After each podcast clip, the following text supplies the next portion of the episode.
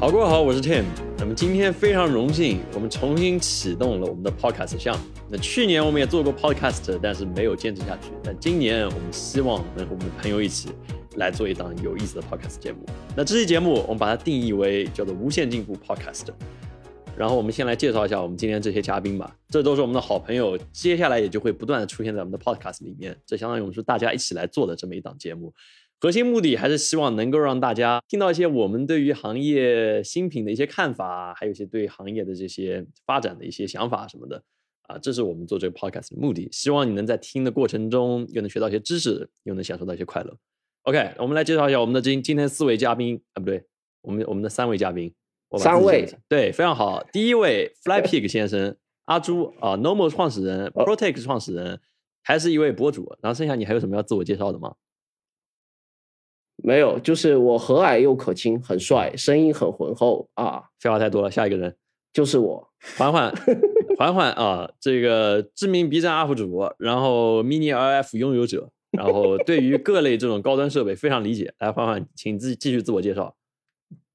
呃，我我暂时还不是著名 UP 主，我纠正一下啊。好，不是这么著名的 UP 主，环环。好好。好，最后一位这个叫做陶世新的这个同学，他没有什么可以介绍的，就是北电芸芸众生里面的一位底层学子。芸芸众生看，没，你自己来自我介绍一下吧，你是什么东西？呃，我是白龙的舍友，啊，白龙生活观察家。这就是你的身份嘛？你就读于你就读于什么学校？什么专业？哪一级？我就读于这个。北京电影学院影视技术系，目前是本本科在读大三。嗯啊，可以大三啊，马上就要接受社会的毒打了。对对啊，感觉眼睛长，你们都长大了。曾经我们还是在 QQ 群里面，因为桃子这个陶志新啊，过去是我们在 QQ 群里面几年前，七年前就在水群群管，对群管理员。然后后来有七年吗？有了吧，六年了吧，六七年了，真有了。对，然后后面和白龙还有付华阳都考进了北京电影学院。对。非常神奇，就每天就很早在群里面认识。你们宿舍里几个人原来在中学的时候就是在一个 QQ 群里的，大家相约一起考北电，然后真的最后分到了一个宿舍里，是吗？我的天，凄美的爱情故事，太凄美了！这个故事我听到之后震惊了。这你们不拍个拍个片？好，然后我们今天来，我们进入今天的主题。哦，不对，不对，不对。进入主题之前，请潘天红现在特别感谢一下我们本期的赞助商，好不好？这次这里我还是感谢一下我们这次的赞助商罗德。今天你们听到的所有声音，我们四个人都是使用一个叫做罗德 NT USB Mini 的这个麦克风录出来的这个声音，其实音质非常好，然后特别易用。这个是实话实说。假如说我们自己觉得不好用，绝对不会这样来来夸的。刚刚事实上在我们开录之前，我和飞猪还有环环还在讨论，就说这个这个麦克风实在是太易用了。很厉害，价格也很亲民，对，非常厉害，非常厉害。就是我我我给大家讲一下，就是这个麦克风，它是你直接拿 USB 线接到电脑上面，打开那个 Rode Connect 那个软件，你就可以录了。然后它在麦克风本体上面还有个三点五毫米的音频输出口，你直接拿监听耳机接上去，你不但可以听到这个麦克风的声音，你还可以听到电脑里面微信的声音。就是我们现在四个人是在四个不同的地方一起在录这个博客。但是大家可以享用一样的音质，这个罗德的麦克风 NT USB Mini 还不到一千块钱，所以说，请大家赶紧去买。我们这口播比我顺多了，好吧？那既然我们的赞助商也说完了，厉害带货主播。对，那既然我们的赞助商也说完了，我们就要准备开始进入正题。那今天呢，我们的这个 Podcast 的核心论点要讨论的东西，就是苹果最新发布的 iPad，应该说是对于 iPad 这整一个市场的一个一个讨论。啊，那简单来说，我们会把它分成几个 part。可能第一先讲一下我们目前在用的 iPad，我们在用它干什么。然后呢，再往下我们会讲一下目前 iPad 有什么值得购置的配件，还有一些值得推荐的 app。然后我们再往下讲到最新的 M1 芯片的 iPad 会改变行业的什么东西，会对我们的这个创作到底有什么样的影响，以及最后我们的一些未来的展望，就是 iPad 的未来是什么，iPad OS 系统的这个未来是什么。这就是我们今天 podcast 的内容啊。那我们现在就开始直接进入我们的这个主题。那首先我们先讲第一点，就是现在 iPad。你是怎么看待它的？然后你在用它干什么？哦，好，是这样子的。我的逻辑是，就是中国有一句谚语，一句俗话，叫“买前生产力，买后爱奇艺”，对不对？嗯，就是我非常认同这句话。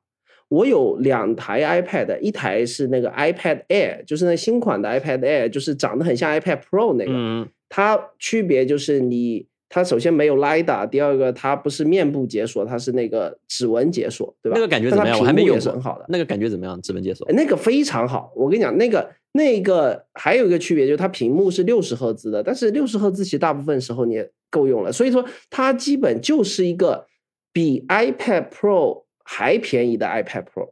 你这样的话就多了一块屏幕，你就开二十四小时滚动的新闻或者其他流媒体。然后另外一个就是 iPad Pro，它是一个蜂窝版，可以比较快的看视频。你不管看 Netflix 也好看其他的流媒体 YouTube 也好，只要你有一张 SIM 卡，不管酒店的网多慢，你都可以解决这个问题。所以说，它对我来说第一重要的东西还是看视频。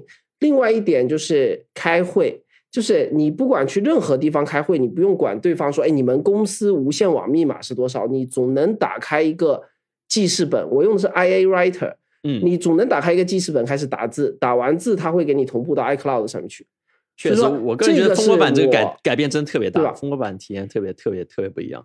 但问题是你有 Apple Pencil，啊你有苹果笔啊，为苹果笔不是画起来特别方便吗？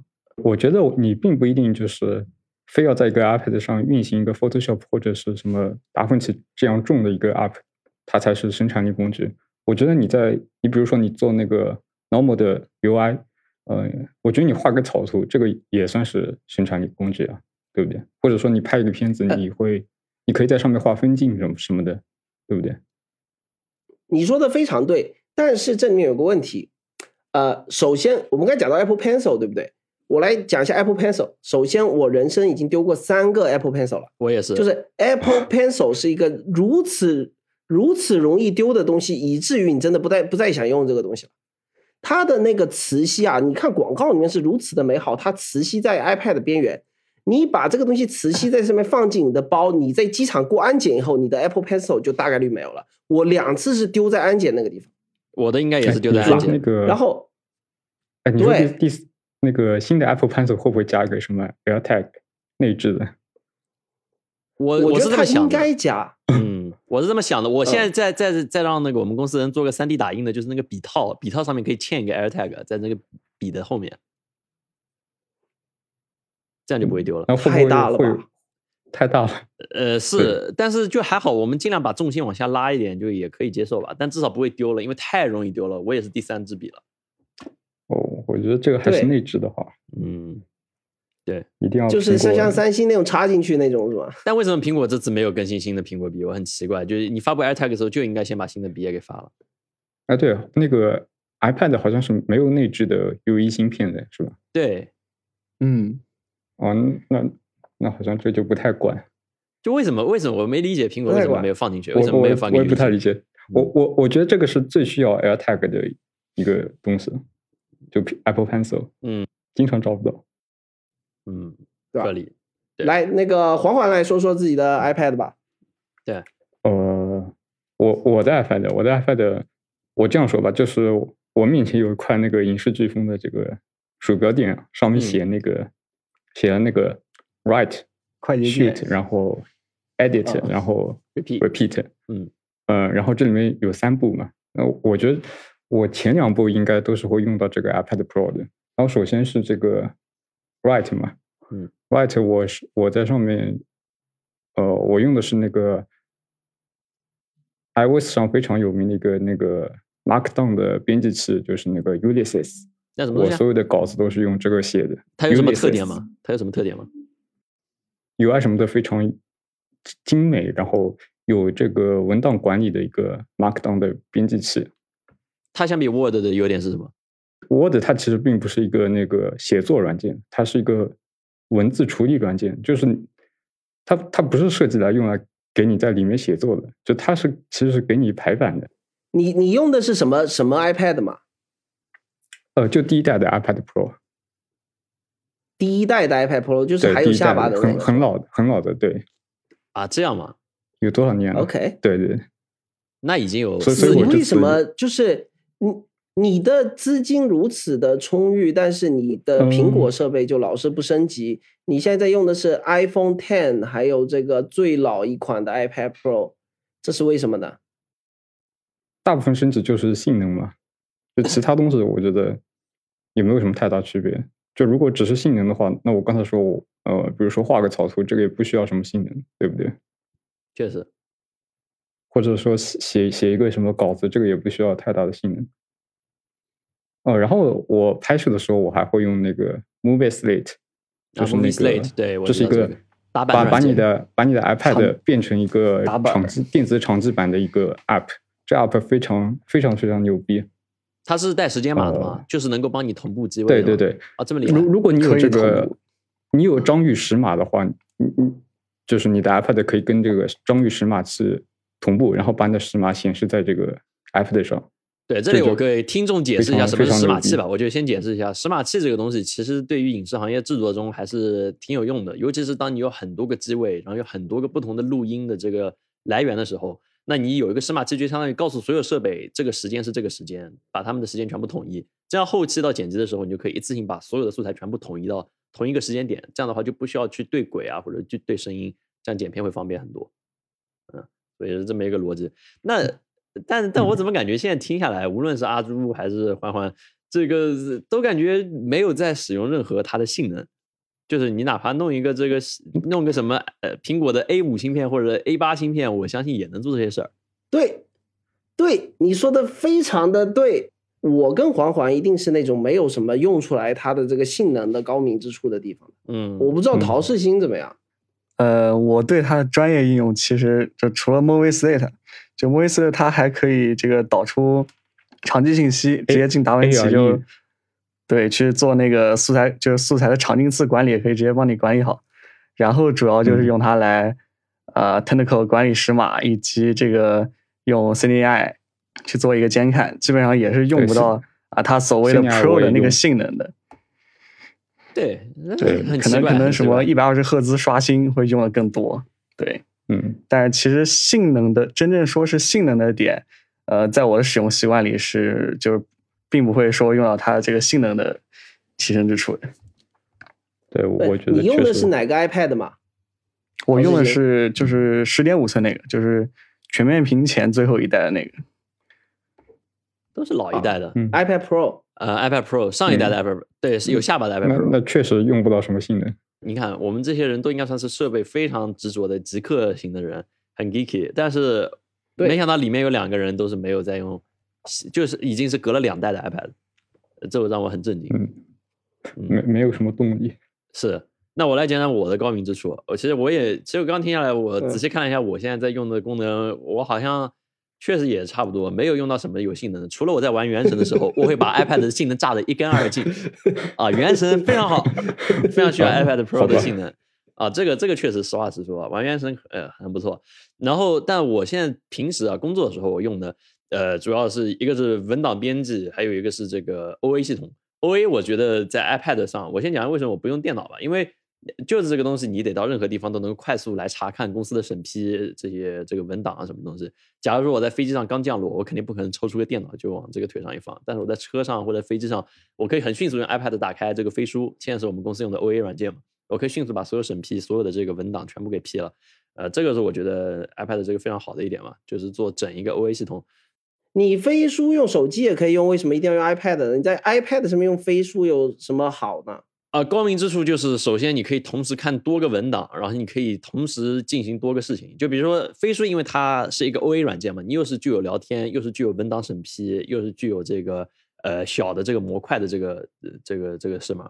那所以说你用手机，你的这个屏幕是很明显不够的。你用 iPad 的话，你整一个空间会很好的利用起来。然后再就是我现在在尝试用 iPad Pro 来作为我的整个家居的这个控制中心啊，也就是整一个枢纽，做我整个智能家居的控制。这我也觉得也是它的优势，能把它屏幕完全用起来，然后又是有个真正好的交互逻辑。就我这我，因为现在其实我刚听你们讲这些东西，我感觉你用一台 MacBook Air 也可以做一模一样的事情。呃，就我没有看到一个绝对理由要使用 iPad 的。哎，那为什么一定要用 Pro 呢？呃，Pro 因为你全面屏、普通的 iPad 这些工作，嗯，全面屏啊，然后一百二十赫兹我用起来更舒服，我我玩原神的时候更爽。啊，归根到底还是原神。那不是你一个人的需求是多维化聚合到一起的嘛，对不对？我觉得这个我的论点没有任何问题，非常好。然后然后核心的话，就比如说做家庭枢纽啊什么也很重要，对啊，大屏幕十二点九哎，我这里要补充两点，补充两点。首先就是潘天红说游戏这个东西啊，我觉得好像 iPad 玩游戏可能真的是更高明一点，因为你没发现就是在美剧的场景里面，特别是那种 Apple 植入的美剧里面，小孩美国小孩打游戏都在用 iPad 在打，他们其实这个场景是比用手机打游戏更常见的一个场景，至少在苹果植入里面，说明苹果可能也默认 iPad 是一个更好的玩游戏的东西。呃，确实，我认为 iPad 在我小时候，iPad 给我留下了最美好的游戏印象。就我虽然小时候玩 PC 游戏玩的很多，但是我印象最深的就是小时候我和我爹，呃，玩那个《植物大战僵尸》，还有这个《愤怒的小鸟》，这两个都是 iPad 很特殊的这个玩法。就尤其《愤怒的小鸟》你小时候有什么 iPad 啊？你多小你在想什么？那我那我四年级的时候，五年级的时候就已经有了呀，有 iPad 一代了。你想想，真的呀？哦，啊那时候你才念四是你太老了五年级吗？是你太老了好吗？你自己这哦个搞不灵清。我五年级的时候，我 爹带回来了第一台 iPad，然后玩了《愤怒的小鸟》，我觉得哇，这游戏太牛逼了愤怒的小鸟我是在手机上玩的。啊！这样的嘛，手机上太小了就完全没有这个 iPad 的这个体验，我觉得差距很大。你这么一说，确实，嗯，对确实，就是游戏能给你第二点，我要补充的是，第二点我要补充的是，Home HomeKit 的这个 Hub，就是它的枢纽已经把 iPad 除名了，iPad 已经不能当 HomeKit 的中枢了。但不是啊，在在我比如说我最近这几天我在弄我这边房子的整一个系统构建嘛，那拿着一个 iPad 就是啊会比手机要方便很多，你可以一下子看到整一个这个房间的所有的这个系统状态，对于我在进行调试的时候是很方便的。呃，是的，这个确实是，特别是设备多的时候，因为我们办公室也是那种几十个 HomeKit 的那个东西接在里面，你确实屏幕大会好办一点。我举个例子，比如说现在我我家里面总共有九个九个房间，你在 iPhone 上面你要切换每个房间，你要往左滑。大家听到没有？九个房间，那不是，你有九个功能区你有九个功能区，好吧，九个功能区，你在使用的时候你要左右滑动，对不对？那你在 iPhone 上面就特别麻烦，你不知道下一个是什么东西。但是 iPad 上，我就左边有一个下拉栏，我是直接可以看到每一个这个东西是什么，比如说厨房入口、娱乐室，我只要点一下就可以立刻跳过去啊，这个逻辑就呃舒服很多，我就可以快速的找我的自动化系统啊什么的，很方便。对对对，嗯这个是的。所以我觉得这我我觉得我提的这几个需求点是 iPad 不可替代的，这这这几个这几个功能，就是因为你必须要靠触摸才能够有这个体验。其实我认为 iPad 的核心还在触摸上面。对啊，就就像现在这个 M1 的 Mac，它虽然可以运行这个 iOS 的 app，但是就就没有什么人在说这个东西，就因为它就是个非常难用的哦，确实啊，我现在才想起来 M1 可以运行 iOS 的 app，我都忘了这件事儿了。你这么想嘛，就是我们且不说，比如说 Normal 或者 ProTake 这种拍照的东西，你在 M1 的电脑上面用起来肯定基本等于没法用。但是即便是一个非拍照类的东西，你用一个为为点击、为触摸交互设计的东西，你用鼠标去控制的时候，真的也是感觉非常非常的难受。对，所以是一个两个完全不一样的世界。但 iPad 呢，正好是卡在这两者之间啊、很神奇。那它现在有什么值得你觉得推荐的 App，或者说你觉得值得推荐的配件？因为它整个生态是硬件、软件都有嘛，对吧？那你觉得有什么值得推荐的？我们再可以，阿朱你可以先来嘛。我我说一个，呃，有一个软件，我觉得环环可能也用过，就是那个叫 Protect，是叫 Pencil 啊吧，啊是吗？那个我用了非常长的时间。就是你即便后来在 Apple Pencil 推出以后，出了很多画画的软件，比如说什么 Procreate 啊什么这东西的，但是对于一个快速的画图或者卡通的创作，我觉得那个 Pencil 还是最好用的。那个叫 Pencil by Fifty Three，对不对？大概是这样一个名字。啊，那是干嘛的？这个 app？对，是那个 Strike t a c k e r 的作者那个 Ben Thompson，就他一个非常标志性的东西，就是他每他写的文章里面每每一个那个演示图都是用这个东西画出来的。你比如说你在别的软件里面要画个圆是很困难的东西，对不对？嗯，它会给你自动修正成一个圆，就是 它会去修正你的笔画，然后它的界面设计也非常好，就是它那里面打开你就有一个一个 Moleskine 的笔记本一样的东西，然后你可以自己换封面啊什么这些东西的，就是它的设计逻辑是给过我非常非常多的启发的。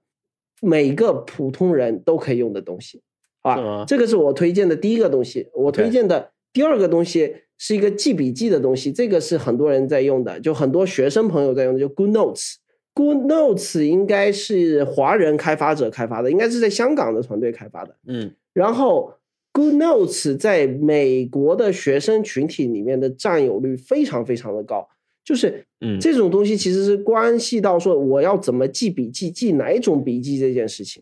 你用 Apple Pencil，如果你写下来的笔画你不做线条的调优，不做线条的优化的话，其实你写出来是一个非常歪七扭八的东西。是的，嗯，对，Good Notes 就是你写下来就是很像样的这个笔记。我觉得我就推荐这两个吧。当然，这个 ProTake 也是 iPad 上也可以用的，但是 我是那种比较，我是比较，我是比较反对，就是用，嗯对，就是我是比较，我自己起码不会用 iPad 去拍视频吧。所以说我在推荐一个在 iPad 上面用 ProTake 的体验的时候，其实我内心是比较纠结的，我底气是不足的，所以说我就提一下就完了。但很奇怪，我在电影学院以前上学啊的时候，大一都是用 iPad 的，就啊是训练全是让你用 iPad 去拍东西。你真的假的？真的真的你真的用 iPad 去们大一拍视频啊？我们大一就是用 iPad 去拍的，就是用 iPad，的每个组一个 iPad，我惊呆了。真的真的。真的为什么是 iPad？就是为了让你先用最简单的东西，先让你熟悉，先不让你用好的，就是库里面有阿莱也不让你哎用，就只那给你安排的。那那为什么不用手太机呢？大了吗？因为你是一个团队啊，你有几个人啊，对吧？你又没有你又没有图传，你又没有别的任何东西，那 iPad 确实就是最好的选择，对不对？就是你大家都可以看着。哦，好像有点道理。对啊，确实啊。那我们请黄环黄环接着推荐推荐 iPad 上的 App。呃，那首先刚才第一个我说那个 Movie Slate 嘛，然后这就不讲了。然后、啊呃，第二个就是呃，也是一个画画的 app，不过它比飞猪刚才讲那个更加专业一点，它名字叫那个 Concept。呃，它就它一个特别特别之处就是它是一个矢量的手绘软件，就一般很少有这个矢量的手绘软件了，就对的，像 Illustrator 一样，它等于把 Illustrator 给一小部分给拆出来了，对不对？对，但 AI 它不是一个很适合手绘的一个软件了，对吧？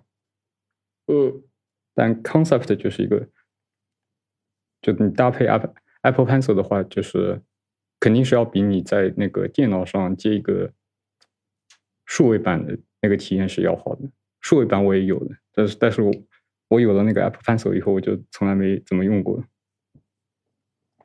啊，这样吗？OK，我所有的 iPad Pro 都贴了那个那个叫什么来着类纸膜，对不对？但是你会色散，你的整个屏幕就色散了。对吧？就会模糊。呃，会有一点柔掉，但是呃，你用 Apple Pencil 的话，真的会那个那个阻尼，我不知道这里用阻尼准不准确，但是那个那个笔触的感觉会好很多。所以你会推荐买类纸膜，然后再改一个笔头吗？呃，不用改笔头，就用原来的笔头，笔头改了小头小鱼他改了小鱼他改了了笔头，就再配类纸膜，感觉会更好，就更舒服。哦，是吗？嗯，是。还有第三方的笔头吗？有那种金属笔头，就像圆珠笔的感觉，有然后有铅笔的感觉，有各种模拟的笔头。哦对，哦，shit！我等一下去查一下。挺挺高明的，听起来。是的，这个东西还挺好的。我觉得 OK 下一任陶思欣来推荐一下你推荐的东西。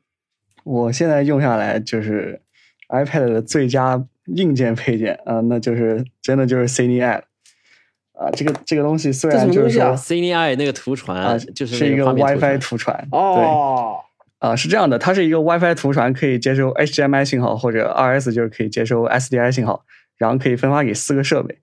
呃，原来的话，我们啊像学生组拍片的话，如果你没有这个东西的话，啊，可能就是会去租赁出两个非常笨重、昂贵的大尖，然后再太贵了那个东西对，然后再拖上再拖上啊一坨长长的 SDI 线。啊，或者拖上两个两边会有一个发射盒、一个接收盒，非常大的信号盒，啊，但是我们和条哥聊过之后，都是租微固，对不对？微固和对对对猛犸，图猛犸、传对微固，对，主要是这两家。还有 Teradek 再更有钱一点的嘛，对嗯，呃，哦但是就是条哥找了我们，我们在这个北电的学生组内把这个 CNI 推广开了以后，啊，现在大家都很乐意用这个东西，啊，在片场就再也没有那些昂贵的大肩，还有笨重的线了啊！大家都会呃抱着四个 iPad，或者中间可能是手机，但主要是 iPad。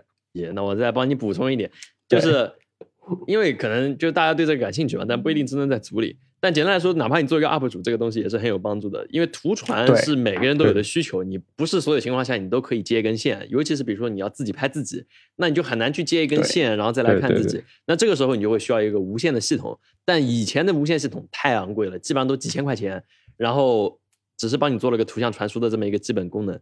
但现在的话，你可以花这种一两千块钱去买一个 WiFi 的图传，你就可以理解成有点像那种电视棒，就是无线电视棒的这个逻辑，但是这个延迟更低、距离更远的这么一个东西。然后你可以用你的 iPad 把它变成一个专业的影视级的无线监视器来监看你的画面。对，这是这个系统。尤其是它现在对，它现在可以录屏，录屏还有可以推流，你相当于可以直接在现场用 iPad 把你拍到的画面先简单采集下来啊，甚至都是可以进行一些简单的就是现场剪辑工作，这个非常方便啊，包括可以掏大的什么就啊非常丰富，而且其实现在 iPad 屏幕的亮度还有色准度都是要比它就是昂贵数倍或者和它一样贵那些大件要更好的。对，就在现场，我们甚至可以更信赖 iPad 的颜色。对，这个这个是一个非常杀手级的一个应用。Yes，对你在现场做一个监看，其实是足足够了。可以这么说，同价位里它的屏幕就是顶尖，就是哪怕在影视专业设备里面，同价位之下，它也就是顶尖的水平了。对。对。嗯。对，，Yes，是，而且主要它是一个一体化的体验，你是可以直接就是这么一个平板，你带供电，你带信号传输，就是超级超级轻便的这么一套系统。所以我跟你说，我是要推荐一个东西，这个是推配件，我先抢着先推荐一个，就是我这两天找到了一个韩国的一个牌子，它做了一个透明超轻的一个壳子，但是做了一个肩带挂绳，然后特别牢靠，所以我可以把 Peak Design 的那个哦肩带挂绳给穿进去，然后再把 iPad Air 给放进去，这样整一套系统只有。就反正我不知道哦到底多少克，但是超级轻，挂在脖子上没有重量。挂挂一个十成吧二寸的，但其实我是很期待苹果出那个 iPad mini 六的。要是出了 iPad mini 六，我是肯定愿意买那台的，而不是买 iPad Air 四。但是现在没有出。是吗？对，全面屏的 iPad mini，那我觉得就是我最理想的一个监视器了，因为我不需要这个十十十一英寸，我只需要一个八英寸左右的就够了。嗯，对对嗯对。是，所以说这个东西一实其实旦出来就很 iPad。mini 要是出的话，对，如果 iPad mini 出的话，出了新的全面屏的话，其实在飞机上面也很好用的。你不管看电子书也好看视频也好，都非常的方便。对，但是我们我们也说回到这个很重要的这个点，就是 i iPad Pro 现在我觉得从配件层面来看，或者说从我们这些人的应用层面来看，用它来做监看是我们目前最核心的一个一个需求点，或者说它能够不可替代的一个点，就是你必须要用 iPad 你才能实现这一点啊，相比电脑来说，对，对这个监看的感觉而且是它。是算是一个算是一个 Pro feature，而不是我们看视频这种 feature。对，这也是为什么我想那天我们看到这个新的这个 iPad Pro 这个出来以后，它这块屏幕，所以让我们所有人都非常兴奋，因为它有一千 nits 的这个持续亮度和一千六百 nits 的这个峰值亮度。这个我想阿朱或者说你们你们三个人吧，嗯呃，我觉得阿朱先开始先来解释一下这个东西到底有什么含义，然后到底代表了什么事儿。因为这个屏幕真的就是革命性的一块屏幕，就是你能想象吗？在你的平板上面，你能够拥有一个如此高规格的东西，就它不仅仅是亮，就是一千尼特，不仅仅是亮，就是大家一定要知道 HDR 这件事情，它的真正的核心，就杜比杜比实验室北京分部的人曾经跟我讲说，亮度不是一切，最重要的是一百万比一。就是这种超高的对比度，它不是亮度的问题。大家平时看很多的屏幕呢，它会说我的峰值亮度到了五百尼特，到了八百尼特，但是你要知道一点，如果你的黑位是很高的，黑位很高什么意思呢？就是如果你的黑不是真正的黑，而是你会透过来面板后面的那光，让它变成某种程度的灰的话，你的对比度是不够高的。哪怕哪怕你的屏幕再亮，你是体验不到 HDR 这种观赏体验的。但是这一块 iPad 的屏幕，它首先是全屏一千尼特，就是你显示一个白色的图片，把它的亮度拉到最高的时候，你的整个屏幕上面的所有的角落和中心每一个位置都是一千尼特的亮度。一年半以前你要花四万五万块钱才能够拥有的屏幕，现在你只要几千块钱。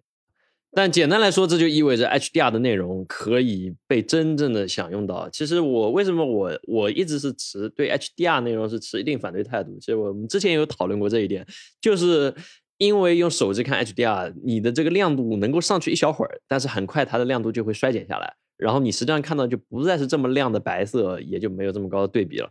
但是这台 iPad Pro 是不会这样的，所以我认为，假如说这代 iPad i 这代 iPad Pro 至少能带入更多人去享受真正的 HDR 内容，那以后的 iPad Pro 或者说以后的这个 iPhone 也具备了这个显示属性以后，那时候我会更愿意去产出真正的 HDR 内容。大家要先享受到这个内容，嗯，然后我们这些所谓的视频创作者。在你享受到这个内容完以后，你才会想去创作。就是在影视飓风出现在中文世界之前，谁会想到说我拍一个 talking，拍个口播，我还要想着我上几块柔光板，我要气质的打灯，我要去给人勾一个轮廓光，我要好好的去布我这个景，布出来一个漂亮的东西。直到影视飓风做出来这个东西以后，大家会说：“哦，原来我也可以做成这样子。”我看到一个。同类人，对吧？一个正常的讲中文的一个视频创作者也去做出来这个东西以后，你会想，哦，那我也可以，我也要去做这个东西，对不对？那么，只有更多的人能够在一个平价的设备上面感受到这个 HDR 这件事情有多么了不起以后，才会有更多的人说我去做 HDR 的内容，对不对？是的，没错。就其实和刚刚我们之前提到的这个平板的开发者。的这个逻辑是一样的，苹果又是干了一件帮你搭建一个大的平台，帮你把所有的路都给捋平。接下来就是看你们开发者是否愿意跳上这艘船了。那只要有更多人跳上去以后，就会成一个滚雪球效应，就会越来越多人都真正走向 HDR 啊。所以这个逻辑，我估计只有苹果能推行这个这个行业的这个进展。嗯，对。那个同样是 XDR 显示器的拥有者的黄环，能够讲一讲。你的感受吗？看这种 XDR，就是因为我们现在都没有这个 iPad Pro，但是你看 XDR 是最接近它的这一个逻辑了。你可以讲讲看它的这个感觉。嗯，阿朱，你是在喝威士忌吗？对对对，不好意思，哇，你这个声音太太电影了，你知道吗？刚听，那嘟噜噜噜的冰块的声音，这个麦麦克风好。我们我们我们再给我们的赞助商一次口播，就是罗德麦克风，就是这个罗德这个这个 USB mini 麦克风，真的是这个录音效果，我这个威士忌瓶子还离得大老远呢。刚刚那个声音太经典了，让我感觉就像是《迷失东京》里面的那个配音，你知道吗？我 think about some for relaxing time，就这感觉，刚刚那个 那个太太太太真是。哇，太太对了！欢欢继续，欢欢继续，你讲一下 XDR 的感觉。呃，其实，其实我觉得你直接看这个的话，我觉得是，呃，我是没有什么特别感觉的，因为因为我们这个自然界它本身就是一个非常 HDR 的世界，就可能就一个太阳，它可能有十十六亿的尼特，然后，然后你在暗你你看那个阴影，它可能就只有几百尼特，那这是一个非常大的对比度，然后。呃，如果我们的显示设备就是它的目的是要让你还原这个世界的话，那它一定是要 HDR 的，对吧？那在在过去我们只有 SDR 的设备，那我们怎么显在就在那个 SDR 的设备上显示这个呃我们的世界呢？就是我们要把它的高光给压缩，嗯，就你我我。就我们现在已经习惯了这个 S S D R 的设备，就我这样跟你讲，你可能不会有什么感觉。但是你看完 H D R 的东西以后，你再去看那个 S D R 的东西，你你就会觉得就特别奇怪。就我经常做完做完片子，就我做个 H D R 的，然后我再做 S D R 的，我就我切过去，我就感觉好暗，怎么回事？感觉灰灰的一片，是就就感觉是我什么什么什么东西设错了。就我感觉可能是什么色色彩管理设错了，你到时候我检查一下，发现就 SDR 就是这样的。对，那其实我建议各位，假如有兴趣，我们的听众有兴趣，你可以去 B 站看一些 HDR 的视频。我们最近应该也会发一个这种样片出来，然后你看完 H HDR 视频，立刻去看 SDR，你就会觉得怎么回事？我眼睛是不是坏了？就会有这种感觉，这个其实挺神奇的。对对对对，就就你感觉高光都被就切掉了一样。一直想一个事儿，就是说，呃，那个大的 XDR 的话，它它就是一个显示器啊、我只要使用苹果的系统，我就可以很很顺利的把我的信号，把我的 HDR 的内流给通进去。那我们如果有了这个新的这个十二点九寸 iPad Pro 之后，啊、就是到底会用什么样一个途径来把我们的，比如我们调的片儿，去实时的接进去，用它的这块素质非常高的屏幕显示出来，来来作为一个呃可以说是监视器这样一个工作呢？因为如果没有这样一个途径的话，我们就只能啊，可以说输出成片，再放进去，再用它去观看，就这样子可能效率太低了。就后面是什么样？有没有一种方式可以说啊，把这块 iPad Pro 变成一个呃，变成一个 HDR 监视器？这这个是我那刚刚在想的问题。是 HDR 监视器，这个才是这个这个这个这个太有价值了。对，怎么把它变成生产力工具？，对哎，对，M 1芯片的 iPad 它它是有那个雷电三的接口的，那能不能通过这个呢？对，能不能就是有没有做一些采集卡兼容？这样，呃，我我补充一点，我的我的观点就是，苹果在接口上面永远不会给你一个全功能的的东西，嗯因为它自己控制着自己的系统，你就不能把这个屏幕做成一个监视器，你就只能以软件的方式、你就只能用以 WiFi 的方式把信号给吃进来。对，至少有对图传。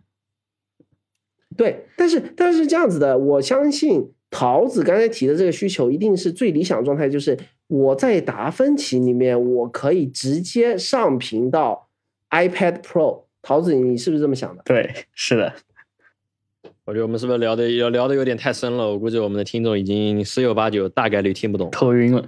我觉得我们可以往外再走一点，我们还是先来讲一讲这个 M 1芯片嘛，因为这次最大的除了这个屏幕，对吧？嗯就是 M 1芯片啊、还有五 G，呃，对 M 1芯片嗯赋予了它五 G，、应该这么说吧，共同赋予了。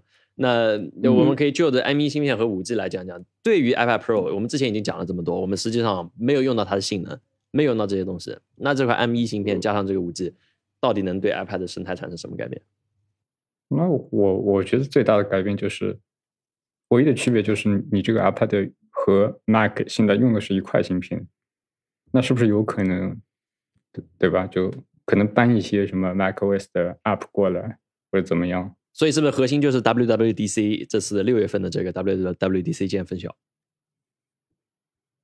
呃，你觉得有可能？你觉得有可能会出这个，比如说 macOS 和 iPadOS 的一个结合版，还是呃什么东西吗？那那我觉得不太会。嗯，但我始终觉得像你不觉得像这个 macOS 这个 Big Sur，呃，它的这个呃 UI 我就感觉是为触屏有考虑到的。你不觉得它所有的按钮和以前相比都变大了，然后都多了这种像类似于手指可以拖动的这种感觉？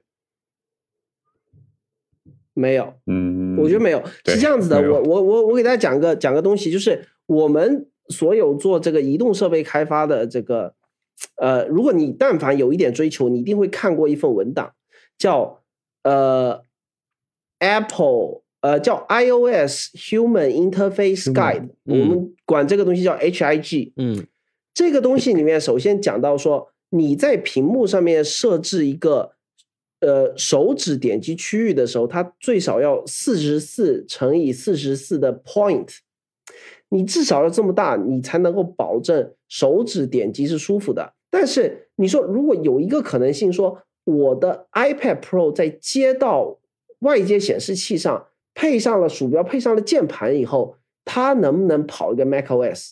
啊、这个倒是可以的。就是嗯因为它已经有 M 1了，它的内存也足够大了。你知道一 T 以上版本是十六 G 的内存了，对，这它个值得足够讲一下，就是它居然那是这个呃大小会影响到它内存，我估计很多朋友可能还不一定知道。哎，嗯，很多人不知道真的很多人不知道。八 GB，、呃，对八 GB 是吧？就翻了一倍是吧？一 TB 以上是翻了一倍的内存。对 OK，iPhone 上面有一次好像是出现过这种事情，具体对对对哪一代我有点忘记了。嗯嗯嗯，那么是呃，这个是为什么呢？不知道，就是我觉得这个东西也增加了外界的这个猜测嘛，就是说你是不是容量大了会可以跑这个 macOS，这个增加了这个猜测嘛？你会想说，哦，是不是我容量大了，你就能够再装下一个 OS，让这个平板上面有两个 OS，然后我再多给你一些运算内存，你就能够跑这个 OS，不知道，就是是但是这一切看起来似乎都变得多少有一些合理了，有一些在外界看。是的，呃，那我在想啊，其实 iPad 现在我挺痛苦的一点就是，你必须要接一个巨大的配件去扩展它，因为你就只有一个接口。你一旦一旦要充电，一旦要这个读数据，你就得接一个巨大的这个转接呃扩展坞，这个很头大。嗯，但是，但是潘天红，我问你一个问题，你有没有想过，你这个东西你的用法可能就不是 iPad 的设计需求，而你同时又有 MacBook Pro，你为什么这种需要多个拓展坞的事情不用 MacBook Pro 去做？那我举个例子，比如说现在我们在研发的这个产品，我们的这个读卡器嘛，对吧？我们现在其实对战略上也有个调整，我们想做一个 iPad 的用来做 DIT 考卡的这么一个系统。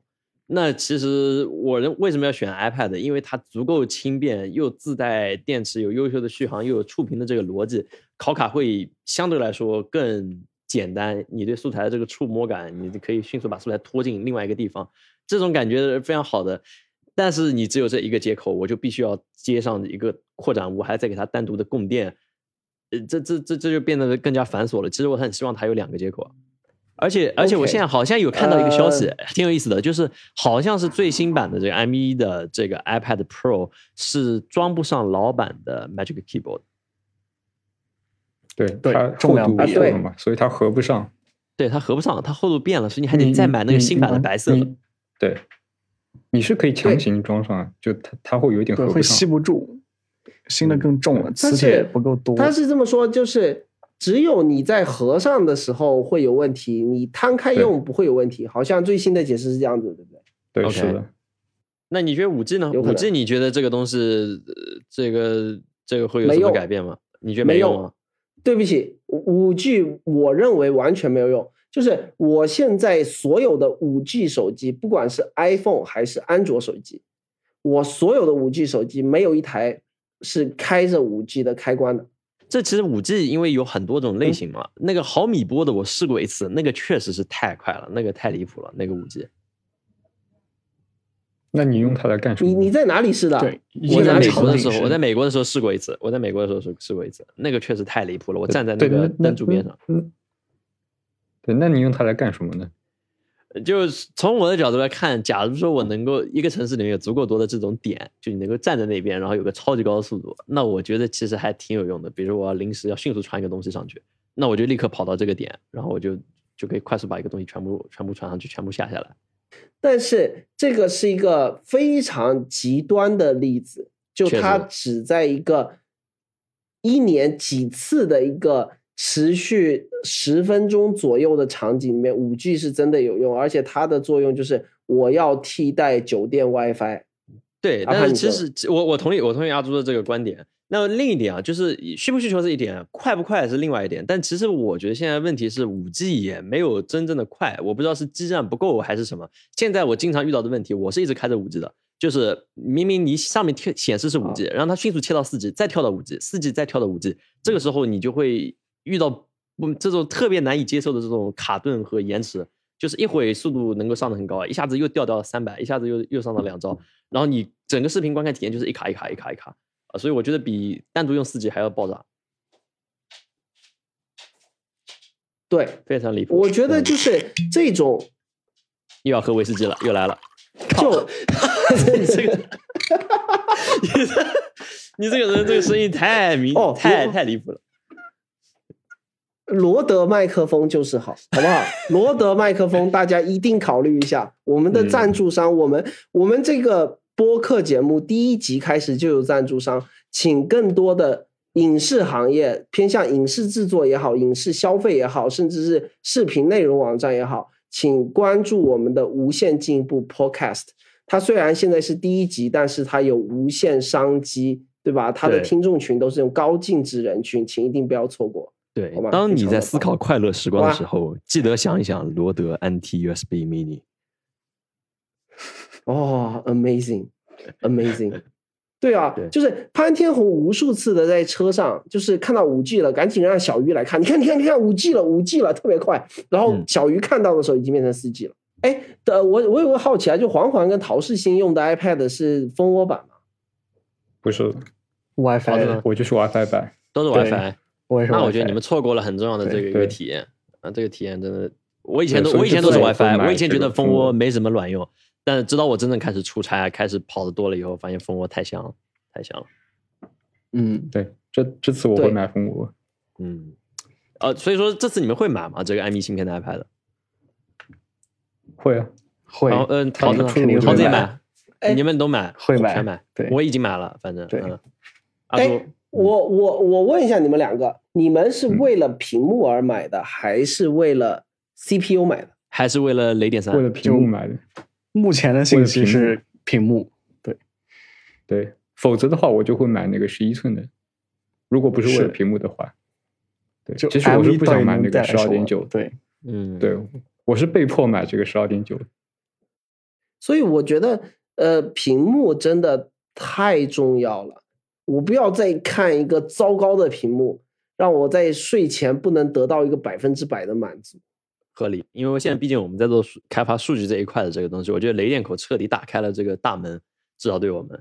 呃，之前的话几个核心的问题，比如说我要做个拓展物，我要做个模块化的，然后我从它之前的这个 iPad 三点一这边出来的信号，它是四比三的那个画面，而不是十六比九的，这就是致命了。